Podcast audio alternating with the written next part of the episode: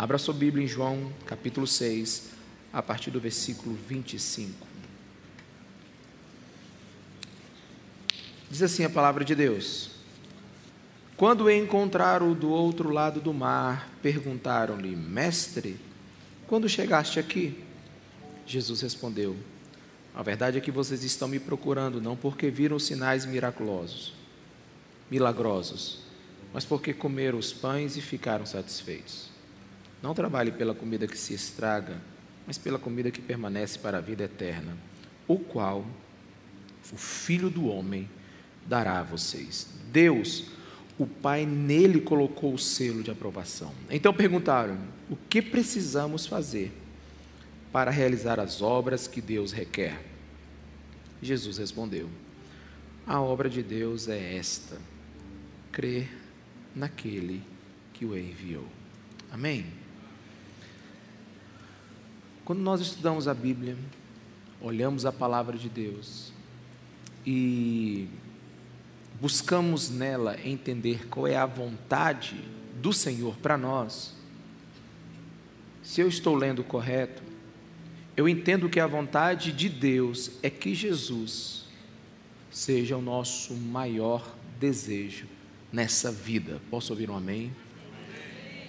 Quando eu leio a Bíblia, eu percebo que ela quer me ensinar e me levar a colocar Jesus no lugar mais alto do meu coração, no centro de tudo aquilo que eu sou e faço. Né? E só para a gente fazer um teste aqui, para você começar a pensar comigo, para você começar a, a, a, a, sondar o seu coração, é, eu vou fazer uma pergunta e você administra ela aí no seu interior. Você se sente melhor porque Jesus te ama ou porque ele te ensina a amar mais a ele do que você. Você se sente melhor porque Jesus te valoriza ou porque ele, através de sua palavra, vai te ensinar a valorizar mais ele do que a você. Quando nós começamos a pensar em tudo isso, nós começamos a percorrer a vontade de Deus para o nosso coração. E dentro do que eu estou falando agora, eu quero né, fazer uma, uma viagem pelo capítulo 6 do Evangelho de João. São 71 versículos. E a gente pode separar esse capítulo em pelo menos quatro partes. A primeira parte, Jesus alimenta a multidão, do versículo 1 ao versículo 14. Do versículo 15 ao versículo 21, Jesus deixa a multidão. Do versículo 22 ao 59, Jesus ensina a multidão. E do versículo 60 ao versículo 71, a multidão deixa Jesus. Então nós temos esses quatro movimentos na narrativa do capítulo 6 do Evangelho de João. E quando eu leio tudo isso, o que eu aprendo? O que Jesus quer me ensinar? Nesse encontro de Jesus com a multidão, o que ele quer nos ensinar hoje para a minha e a sua vida? Veja bem, no primeiro momento, né, Jesus alimenta a multidão. Do versículo 10 ao 14 diz assim: Disse Jesus: Mandem o povo assentar-se. Havia muita grama naquele lugar e todos se assentaram. Eram cerca de cinco mil homens, sem contar mulheres e crianças. Né? Então Jesus tomou os pães, deu graças e repartiu entre os que estavam assentados, tanto quanto queriam e fez o mesmo com os peixes. Depois de todos receberem o suficiente para comer, disse aos seus discípulos: Ajute os pedaços que sobraram, que nada seja desperdiçado. Então eles os ajuntaram e encheram doze cestos com os pedaços dos cinco pães de cevada deixado por aqueles que tinham comigo. Depois de ver o sinal miraculoso de Jesus, que Jesus tinha realizado, o povo começou a dizer: sem dúvida, este é o profeta que devia vir ao mundo. Foi uma coisa maravilhosa. Eu não consigo você imaginar, consiga imaginar 15 mil pessoas comendo, 15 mil pessoas sendo abençoadas naquele dia, com fome, pão sobrando, peixe sobrando para todo lado. Né? Mas nesse momento, onde Jesus alimenta a multidão, acontece um novo movimento do capítulo. A Bíblia diz que Jesus deixa a multidão. Versículo 15: Sabendo Jesus que pretendiam proclamar o rei à força, retirou-se novamente sozinho para o monte. Pensa comigo aqui, após um momento de alegria, após um momento de milagre, quando todos decidiram que, que, que Jesus deveria ser rei, o rei deles, é, que Jesus deveria né, ser o grande líder deles, em vez de celebrar com seus seguidores, Jesus se retira. E para você entender a tensão que estava no momento, se você ler Mateus 14, 22, a Bíblia diz que Jesus insistiu com seus discípulos para deixarem a multidão. Pensa, meu amigo, no avivamento que estava acontecendo, pensa na alegria desse povo, pensa nos, nos discípulos de Jesus, né? Pedro jogando né, pão para todo lado, peixe para todo lado, era uma alegria plena, o pessoal conversando, as mães felizes, os meninos todos comendo, é uma, uma verdadeira festa. E Jesus insiste para os seus discípulos: vamos embora, galera. O que incomodou Jesus? Por que, que ele quis ficar longe da multidão agora? Por que, que ele ficou sozinho para orar, para pensar? Talvez ele fosse fazer um exame daquele dia, prestar atenção em tudo que estava acontecendo. Talvez ele fosse imaginar, né, fazer as contas daquele dia, afinal, não é todo dia que mais de 10 mil pessoas são alimentadas e elas decidem fazer você rei. Então Jesus ele vai orar. Depois você lê o restante do capítulo. Os discípulos vão de barco, Jesus resolve fazer um surf pela, pelo mar, vai andando. Encontra os discípulos no meio do caminho. O fato é que no outro dia, no outro dia, Jesus está do outro lado do mar. E a multidão logo descobre que ele está do outro lado do mar. E quando ela descobre, ela vai correndo atrás de Jesus. Então Jesus primeiro alimenta a multidão, depois Jesus deixa a multidão. E agora, a partir do versículo 25, Jesus começa a ensinar a multidão. Olha só o que, que diz aqui. Quando encontraram do outro lado do mar, perguntaram-lhe, Mestre, quando chegaste aqui? Jesus respondeu: A verdade é que vocês estão me procurando, não porque viram sinais miraculosos mas porque comeram os pães e ficaram satisfeitos. E Jesus aqui começa a conversar com eles. Na verdade, aqui agora nós não estamos mais a céu aberto, nós estamos dentro de uma sinagoga, dentro de uma igreja. E devia estar lotado.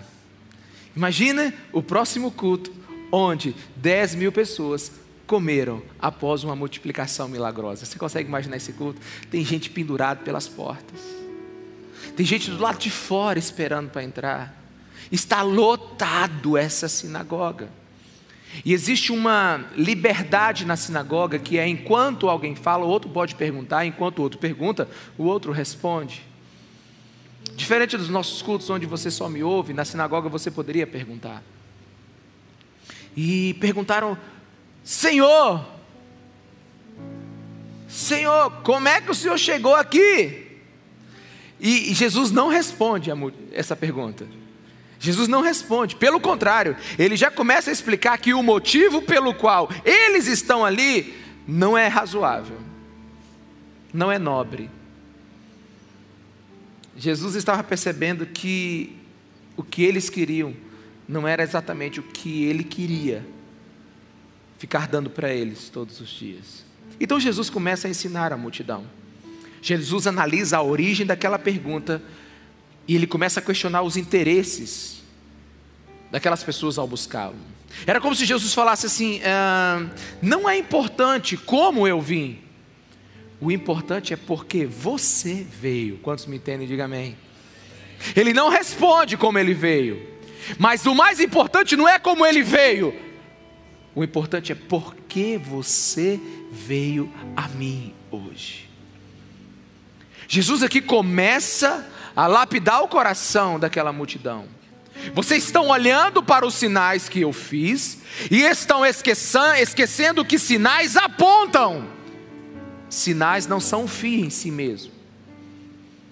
Jesus fala: vocês estão trabalhando por tudo, mas agora precisam aprender a trabalhar pelo alimento da alma de vocês. E Jesus então continua ensinando, e aquele povo diz assim: qual o sinal o Senhor vai fazer dessa vez? Porque Moisés, com Moisés, ele fez o pão, do céu caiu, um maná caiu do céu.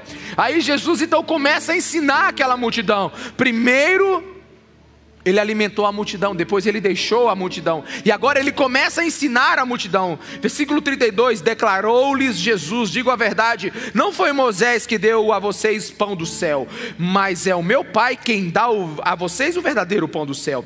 Pois o pão de Deus é aquele que desceu do céu e dá vida ao mundo. Disseram eles: Senhor, dá-nos sempre desse pão. O pessoal estava falando assim: bom demais. Se o Senhor puder dar todo dia, às sete horas da manhã, esse pão para nós está bom demais. Porque assim que como caiu no deserto, que cai agora sobre nós. Aí Jesus olhou no versículo 34 e declarou: Eu sou o pão da vida. Aquele que vem a mim nunca terá fome, e aquele que crê em mim nunca terá sede. Existe uma dificuldade das pessoas entenderem quem Jesus é. Em João capítulo 4, a mulher samaritana diz assim: Tu tens a água que eu nunca mais vou precisar beber outra. Ele diz: me dá essa água para que nunca mais eu venha no poço. E a multidão está dizendo assim: me dá esse pão para que nunca mais eu possa precisar ir na padaria de novo e, cumprir, e comer. Jesus fala das coisas eternas, Jesus fala de coisas espirituais e o povo só mantém a coisa do nível natural. Quantos estão entendendo? Diga amém. Então Jesus está dizendo assim: não é assim, não é isso que eu quero ensinar para vocês. Jesus está dizendo assim: o assunto aqui não é carboidrato, gente. O assunto aqui não é comida, não é pão convencional. Eu estou falando do pão de Deus. E aqui os mestres da lei, os sacerdotes daquela sinagoga, eles sabem disso que Jesus está citando Levítico 21 e 22. Ele está citando o pão da presença, o pão da oferenda, a, o pão do sacrifício. Os mestres da lei sabiam que Jesus estava utilizando as escrituras para falar dele.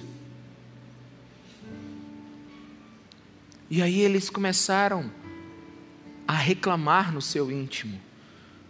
João 6,42, e diziam: Este não é Jesus? O filho de José? Não conhecemos seu pai sua mãe? Como é que ele pode dizer desci do céu? Aí responde Jesus no versículo 43: Pare de me criticar. Ninguém pode vir a mim se o Pai que me enviou não a atrair, e eu o ressuscitarei no último dia. Jesus estava ouvindo os pensamentos dos seus ouvintes, amém, meus irmãos? Como ele está ouvindo os seus agora. Como ele sabe o que cada um de vocês está pensando. Jesus está dizendo assim: vocês estão murmurando, me criticando, duvidando mas somente pela fé vocês me entenderão. Porque tem coisa que pregador não pode te dar, oratória não vai te dar, bons argumentos não vão te dar. Eu quero que você imagine o seguinte: alguém que nunca entrou na igreja está entrando agora, nesse exato momento, e eu começo a ler. É, e eu começo a ler assim, versículo 51 de João capítulo 6, bota aí para mim. O cara acabou de entrar. E eu começo a ler agora aqui.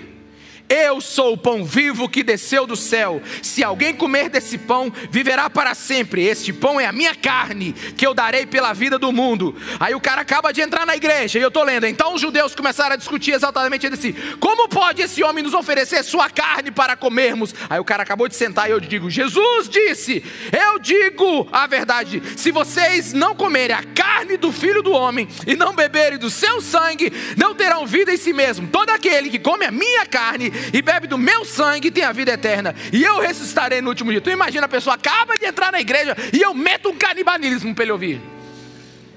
Alguém está me entendendo? Pois é, esse é o nível racional de todo entendimento.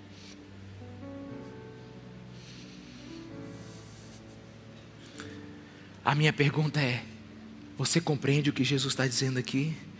Versículo 25, 55, pois a minha carne é verdadeira comida e meu sangue é verdadeira bebida.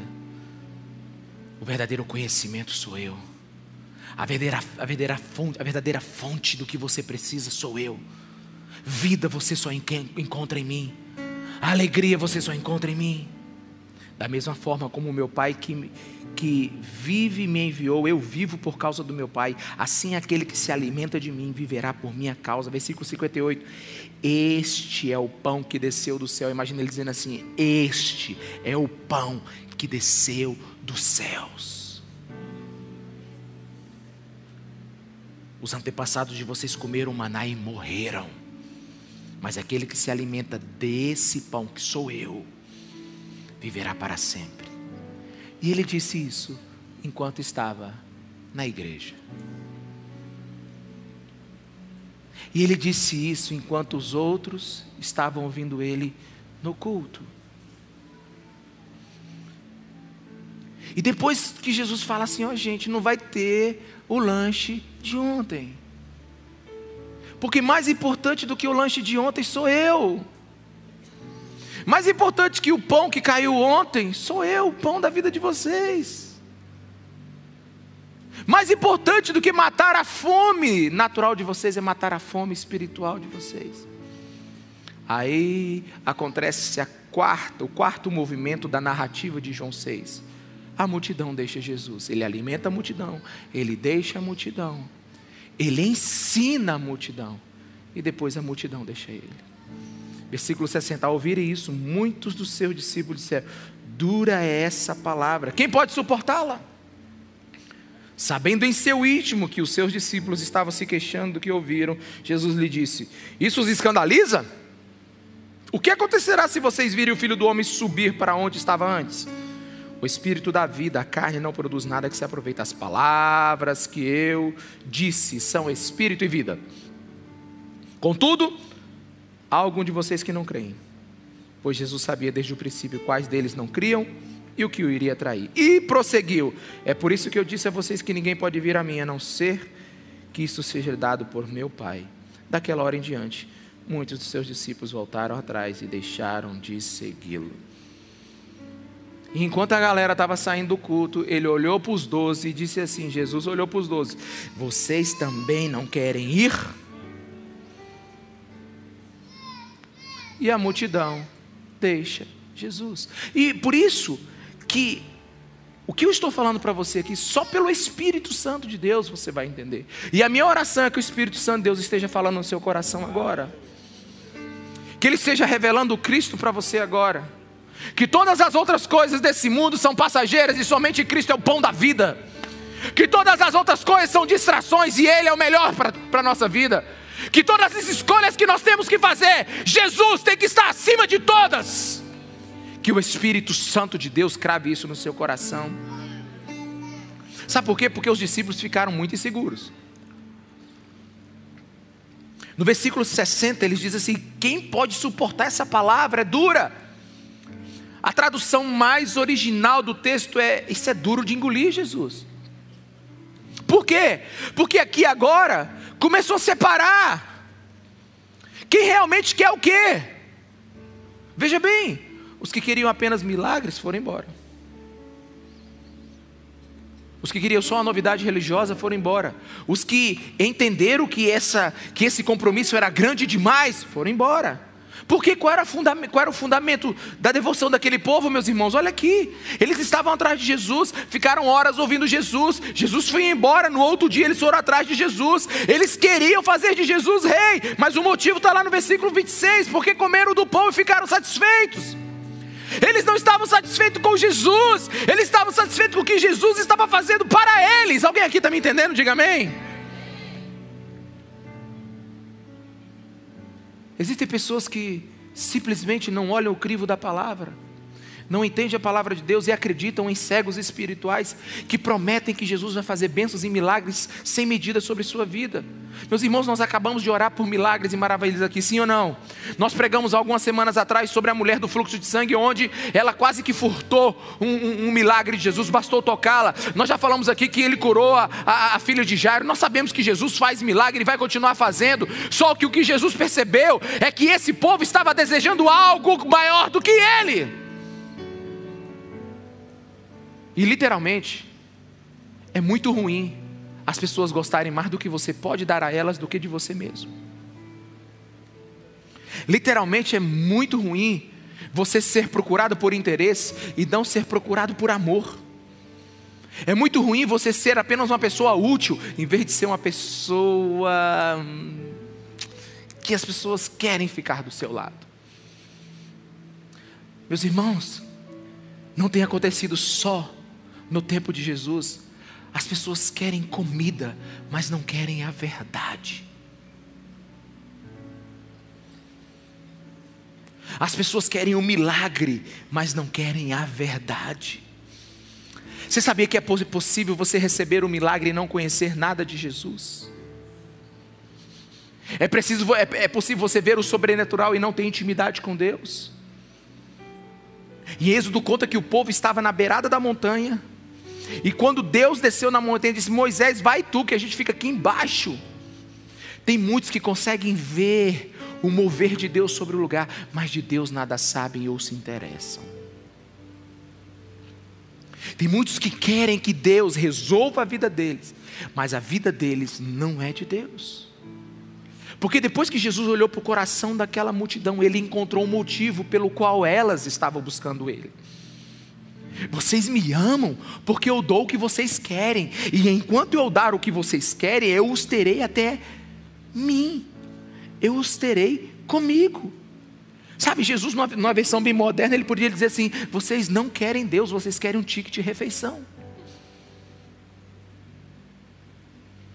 Vocês não querem a mim, vocês não querem as minhas palavras, vocês não querem o pão que dá a vida, vocês não querem beber do meu sangue, beber do e comer do meu pão, que é conhecer a minha vida, respeitar a minha vida, aprender de mim, aprender dos meus princípios. Não, vocês não querem isso. Vocês, sabe, vocês não querem Jesus, vocês querem uma loja de departamentos.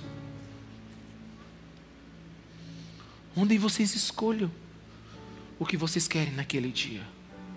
É isso que Jesus está dizendo para aquela multidão. Na verdade, Jesus chegou ao fundo do poço do desejo daquela multidão. Deixa eu te fazer algumas perguntas. Pensa comigo. Você é o motivo da sua vida com Deus? Ou Deus é o motivo da sua vida com Ele? Você adora a Deus por causa de Deus? Ou quando a sua vida tem um probleminha, você então busca Deus para resolver o seu problema? Você é o motivo da sua vida com Deus? Ou Deus é o motivo da sua vida com Ele? Vamos ser mais claro? Jesus tem que te dar a máxima felicidade, ou Ele é o ponto central da sua felicidade. Jesus aqui está nos ensinando. Jesus aqui está nos ensinando o valor que Ele tem. De maneira nenhuma depreciamos o milagre, mas Ele está ensinando aqui para onde o milagre aponta. Amém, meus irmãos? Volto a perguntar o que eu perguntei no começo da mensagem: você se sente melhor porque Jesus te ama ou porque Jesus te ensina a amar a Ele mais do que você é mesmo, do que, do que a você mesmo?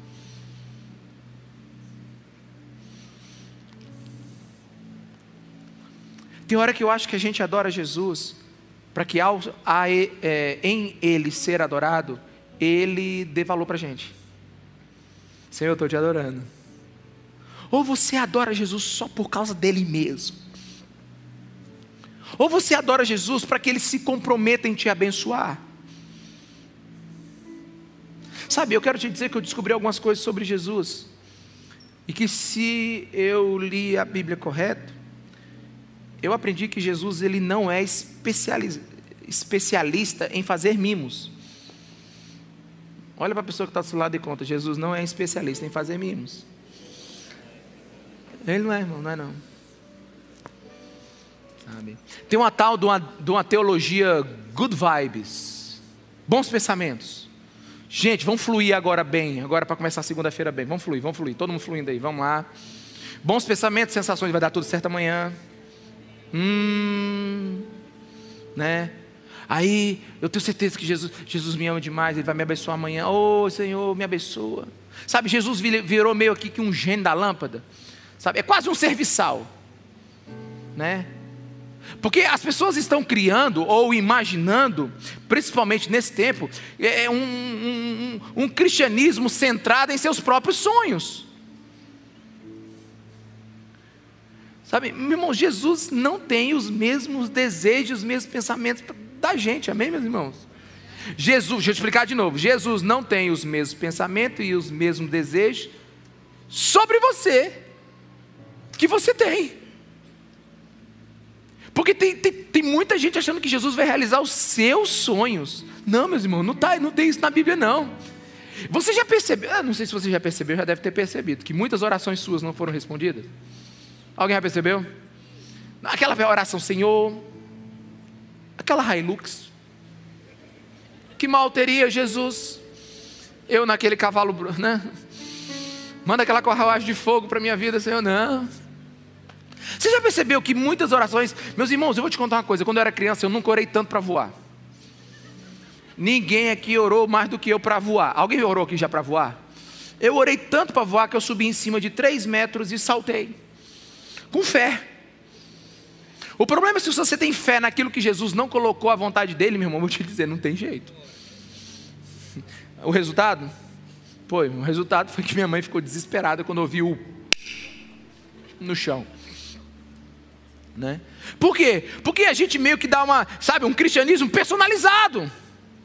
A gente é especialista em, em colocar em nossas orações as demandas e as vontades do nosso coração, sem perguntar se isso é vontade de Deus ou se está no crivo da palavra dele. Alguém está me entendendo, meu irmão? Porque tem gente que quer seguir Jesus, mas tem que se dar bem de todo jeito, nessa vida e na próxima.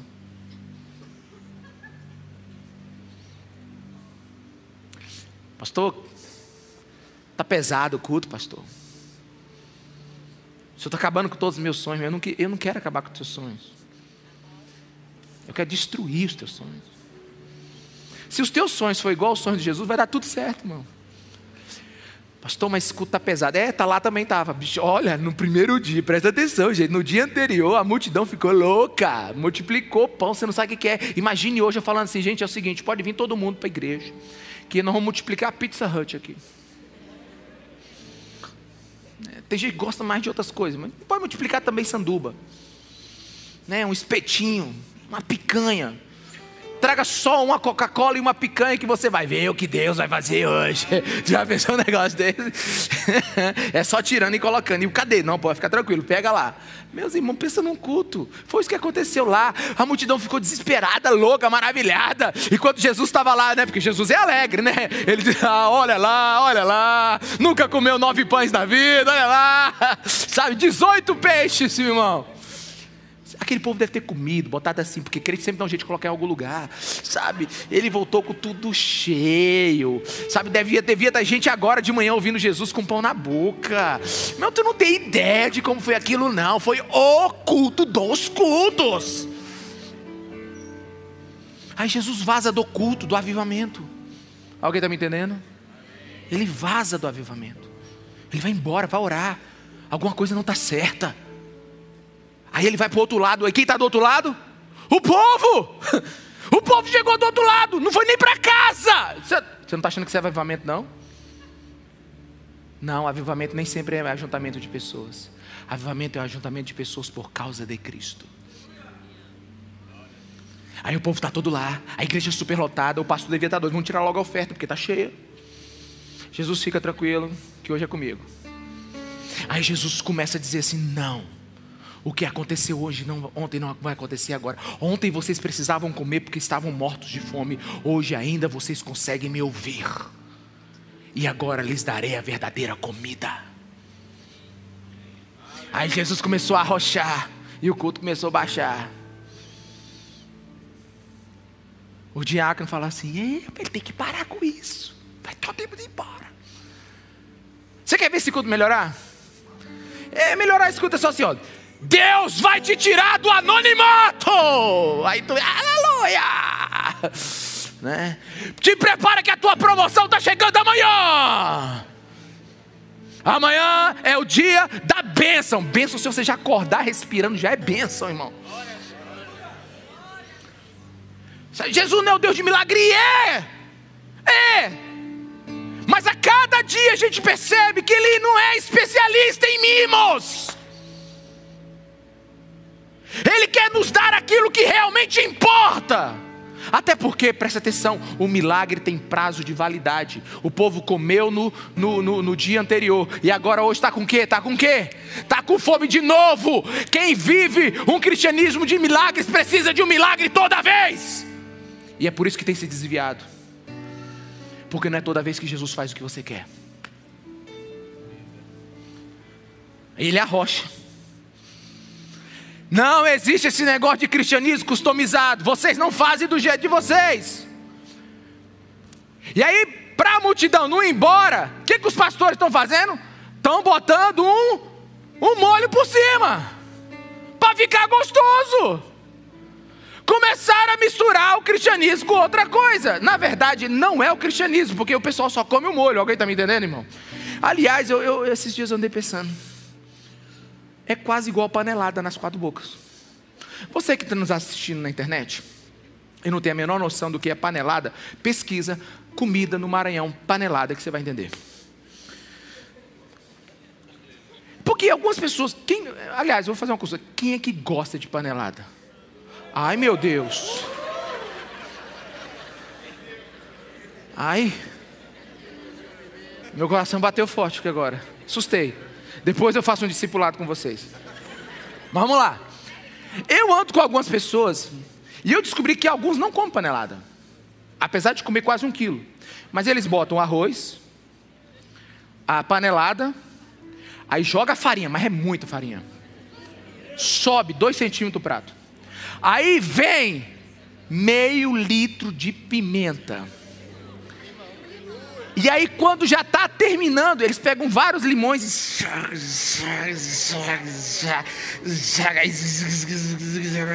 Aí botam a coca do do lado. Rapaz, eu estou falando de Jesus faz hora. Agora que eu falo da paninada, vocês ficam tudo avivado. Aí, aí o cara come. Eu tenho certeza que aquela pessoa não está experimentando, ele não sabe o gosto do que está comendo, só está comendo uma coisa picante e azeda. Alguém está me entendendo? Pois é, tem gente que come panelada assim. Porque quem gosta de panelada come só ela. É sem graça. Por quê? Porque o bom é o molho. Mas irmãos, deixa eu te dizer. Mas é mais ou menos isso. Para alguns engolir o evangelho, está dizendo, tá dizendo que Jesus faz milagre todo dia. Alguns para engolir o Evangelho. Está dizendo que Deus gosta tanto de você que vai fazer toda a sua vontade.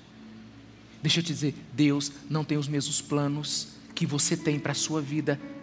Ele tem outros. Amém, irmão?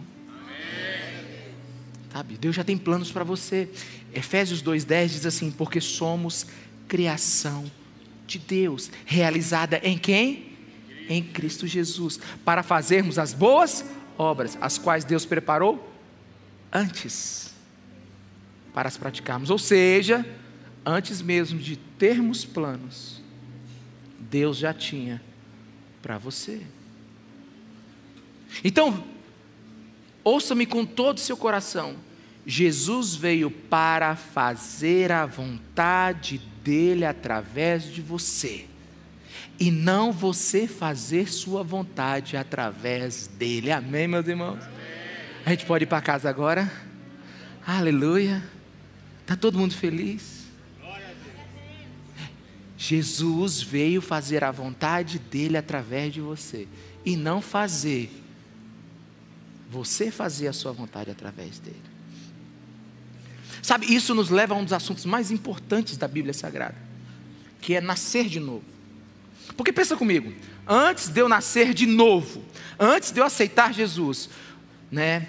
Eu estava atrás da minha casa própria, do meu carro, saúde, de tantas outras coisas, minha, minha família, sabe? Eu estava lutando ali para que, sabe, eu seja, fosse, fosse um vencedor, minha promoção, sabe? Sair do anonimato, ganhar dinheiro. É. Ah.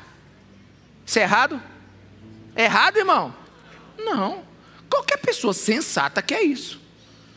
Se tiver alguém que não quer prosperar aqui, vamos orar por você, para Deus dar um pouquinho de, né, de ideia para você. Agora, vamos lá. Esse era a sua vida. Agora você aceita Jesus. O Espírito Santo de Deus agora está dentro de você. E aí, quando você dobra os seus joelhos, qual, qual é o conteúdo da tua oração? Senhor, que a minha família tenha saúde, que meus filhos estudem na melhor faculdade, que eu tenha minha casa própria, que eu tenha meu carro, Senhor, que minha promoção chegue. Ah, Jesus, como é que escolheu aquele outro gerente e não fui eu? Senhor, entra com, com, com providência no arraial do inimigo, Senhor, acaba com ele, Senhor, traz a cabeça dele, Senhor, Senhor. Aí começa a orar. O que, que mudou nessa oração, irmão? O que, que mudou? O que, que mudou, meus irmãos? Alguém pode me ajudar? Nada. Não mudou. Porque aqui você estava lutando para conseguir sozinho. Agora você tem o mesmo cardápio, que é a mesma comida, mas quer que Jesus agora traga numa bandeja para você. E a sua oração não tem nada a ver com o reino dele, com a vontade dele, com o conhecimento dele, com a palavra dele.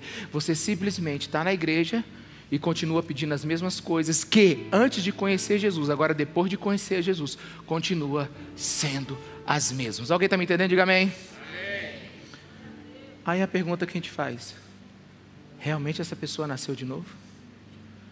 Porque o nascimento no Espírito, ele muda o fim último da nossa busca. Eu não quero te dizer quem está salvo quem não é. Lá, Mateus capítulo 13, lá a parábola do joio, do trigo, da rede, vai explicar muito bem, deixa Jesus resolver. Mas quando a gente nasce de novo, o que tem no fundo do poço da nossa alma muda. Eu me lembro uma vez que eu nunca vou esquecer esse dia de aula. Talvez a pessoa esteja até aqui, ou alguém que eu já dei aula, né, lembre dessa aula. É, eu estava dando uma aula sobre ética e uma aluna perdeu a, a, a a prova. E na outra semana eu só dava esse dia de ética, era segunda-feira quase toda, eu, eu, não me recordo bem, mas eu acredito que era, né, quatro horários. E eu lembro que, eu, que, eu, que era o único dia da semana que eu dava ética, e ela perdeu a prova, e eu falei, quem perdesse a prova não fazia prova. E ela apareceu no outro, no outra semana e disse assim, professor, eu preciso fazer essa prova. Eu tive um problema lá, eu não consegui chegar. E eu falei assim, mas por que, que eu deveria te dar a prova, se eu disse que ninguém faria? Ela disse, professor, porque eu estudei o final de semana inteira a ética. Eu digo, como é que é? Tu estudou o final de semana, sábado todo, domingo todo, é, estudei. Eu sei tudo de ética. E eu falei, se tu passar num teste, eu te dou a prova para você fazer. Aí ela olhou para mim assim, é brincadeira? Não, estou falando sério. Aí eu comecei a perguntar para ela. Vou te perguntando, você vai me respondendo, depois eu decido se tu vai passar ou não. Você Passou o final de semana todo estudando ética? Ela, sim. Por que, que você passou o final de semana todo estudando ética? Ela disse, para fazer sua prova. E por que, que você queria fazer minha prova? Ela disse, porque eu queria passar na disciplina. Eu digo, muito bem. E por que, que você queria passar na disciplina? Ele disse, não, porque eu queria passar no período. E por que, que você queria passar no período direito? Não, porque eu quero me formar, eu quero ser bacharel em direito. E por que, que você quer ser bacharel em direito? Ela disse, porque eu quero fazer OAB. E por que, que você quer fazer OAB? Ela disse, porque eu quero ser advogada. E eu digo, e por que, que você quer ser advogada? Ela disse, porque eu quero ganhar dinheiro. E eu digo, e por que, que você ganhar dinheiro? A resposta que se eu viver 200 anos eu nunca vou esquecer. Para viajar e comer sushi.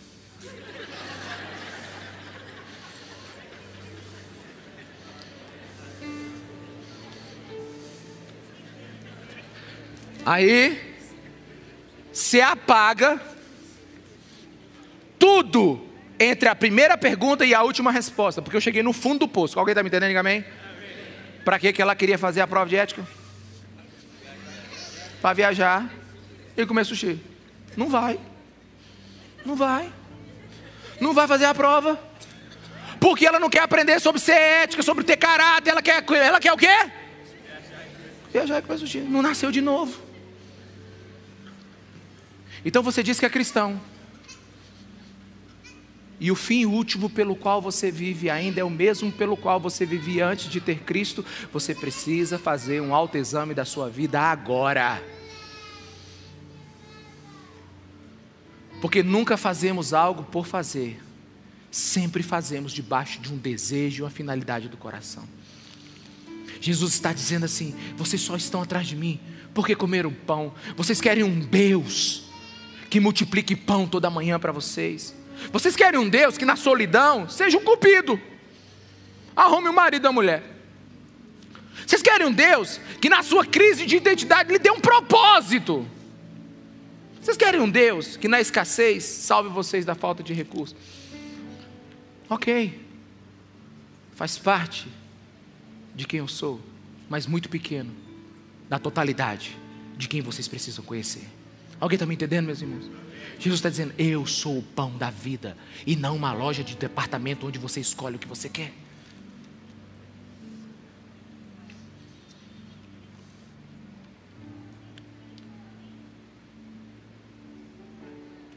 Enquanto Jesus era uma fonte de comida, eles o seguiram. Mas na hora que começou, Jesus começou a dizer que eles eram falidos espiritualmente, deveriam confessar os seus pecados e voltar-se para um único e suficiente Salvador, eles o abandonaram. E é interessante que em João capítulo 6, versículo 60, os discípulos disseram: dura é essa palavra, quem pode suportá-la? Sabe, numa versão mais Ricardo Massai, mais moderna, disse assim: Jesus alivia o discurso, ninguém vai mais seguir a gente. Jesus, a coisa ontem estava bombando, Tu viu o culto de ontem, Jesus? Era todo mundo feliz. Era todo mundo muito lindo. Era o pessoal comendo. Era a galera se firmando na igreja. Nunca tivemos tanta gente. Jesus diminui. Agora a gente nem sabe se vai ter gente no domingo que vem. Quando acabei o culto de domingo passado, né? Quantos aqui estavam no culto de domingo passado? Levanta a mão. Né? Aí, pois é, interessante. Né? O cara chegou para mim, pastor, não vem ninguém no próximo culto. Depois o senhor pregou esse negócio aí. Eu digo, ele nem sabe que eu já estava engatilhado, João 6, quando Jesus prega e a multidão vai embora. Lá, enquanto eu pregava lá, eu sabia que eu ia pregar esse negócio aqui. Só que sabe qual é a resposta de Jesus? Qual é a resposta de Jesus? Versículo 61. Sabendo em seu íntimo que os seus discípulos estavam se queixando do que ouviram, Jesus lhe disse: Isso os escandaliza? É como se Jesus estivesse falando, não tem outras palavras para vocês. E, e, e, e preste atenção, eles disseram, dura essa palavra. Eles não disseram, é duro de entender. Eles disseram, é duro de obedecer. Amém, meus irmãos? Eles disseram, não é duro de entender, eu sei. Só está sendo duro de quê? Obedecer. Eu sei qual é a vontade de Deus para mim. Eu sei o que Ele quer para mim. Só está sendo duro de obedecer. Eles entenderam. Mas uma pergunta que você deveria fazer aqui antes da gente terminar o culto era: Pastor, mas esse Jesus só pede tudo para ele. Eu sou o pão, eu sou a água, eu sou tudo. Como é que a gente vai se sentir amado quando Jesus faz tudo pensando nele mesmo? Alguém já pensou nisso? Eu vou te dizer uma coisa, deixa eu te dar só algumas indicações bíblicas. Tudo que Jesus faz é apontar para Ele. Olha só. Venham a mim, Mateus 11, 28, João 7, 37, João 6, 35, João 5, 40. Creio em mim. João 14, 1, João 14, 11, João 12, 36, João 20, 27. Amém a mim, Mateus 10, 37, João 8, 42. Ouçam a mim, Mateus 7, 14, Lucas 8, 8, Lucas 8, 18. Permaneçam em mim. João 15, 4, João 15, 9, João 8, 31. Façam isso em memória de mim. Mateus 18, 15, Lucas 12, 15. É eu, mim, mim, mim, mim. Tudo é nele. Jesus dizia meio egocêntrico. Será que Jesus não nos valoriza? Ah, meus irmãos, é aí que agora vem o discernimento no espírito. Jesus, ele te traz para perto dele, tendo somente a ele, para que no tempo oportuno ele te entregue algo que você nunca imaginou. Jesus nos valoriza, eu vou te dizer um exemplo bem aqui. A Bíblia diz em Lucas 12, 37, coloca para mim aí. Felizes os servos cujo Senhor os encontrar vigiando quando voltar. Eu afirmo que ele se vestirá para servir, fará que se recline à mesa e virá servi-los. Preste atenção que você não entendeu. Quando Jesus vier reinar sobre as, as nações, quando ele vem acabar com todos os contratos internacionais, quando ele vem nivelar toda a terra, quando quando ele vier vencer a guerra das guerras, quando ele vier ser o rei dos reis, o senhor dos senhores, quando toda língua confessar o nome dele, quando todo joelho se dobrar, quando tudo estiver li literalmente debaixo do seu senhorio. Aqueles servos que permanecerem fiéis, ele vai preparar uma sala de jantar, não sei o tamanho dela, e ele vai colocar um avental e vai servir a você, porque você foi servo até o fim. Aleluia. Se não tivesse na Bíblia, eu não teria coragem de contar. Agora tu quer ver um pior? Eu não tenho teologia para te explicar o próximo versículo que eu vou ler. Ele é tão grande que eu, eu não tenho ousadia de achar o que eu acho que é. Muito menos de falar. Diz assim, Apocalipse 3:21. Ao vencedor darei o direito de sentar-se comigo em meu trono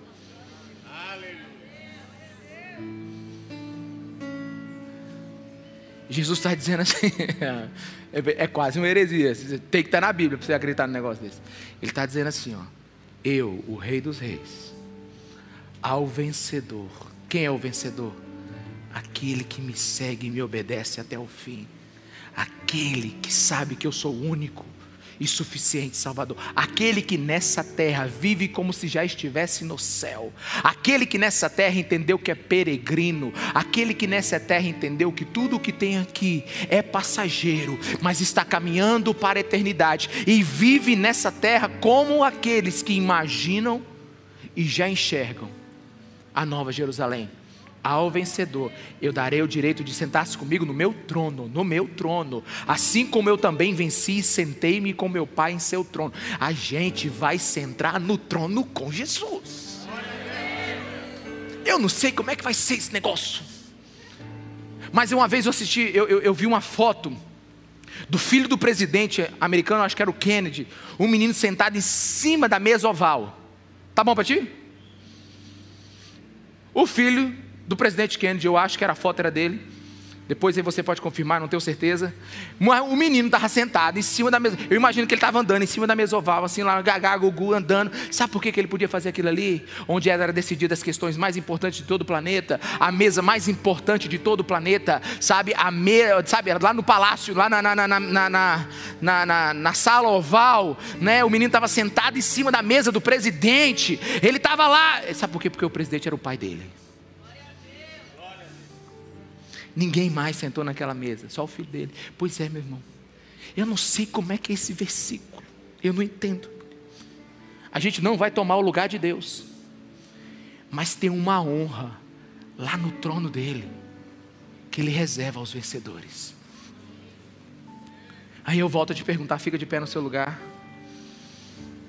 Você se sente melhor porque Jesus te ama ou porque ele te ensina a amar mais a ele do que a você mesmo? Você se sente melhor porque ele vai fazer tudo o que você quer e você então vai viver segundo as suas ideias e decisões? Ou ele vai te ensinar que mais importante do que suas ideias e suas decisões é o reino dele e a vontade dele? Leia, veja e sinta comigo Salmo 16, 11 tu me farás conhecer a vereda da vida, a alegria plena da tua presença, eterno prazer à tua direita. É por isso que Jesus, em João 6,35, diz assim: Eu sou o pão da vida. Aquele que vem a mim nunca terá fome, aquele que crê em mim nunca terá sede. Quando eu escolho valorizar a Jesus acima de mim mesmo, não estou me privando da alegria de viver, estou me preparando para viver a maior de todas as alegrias numa vida possível.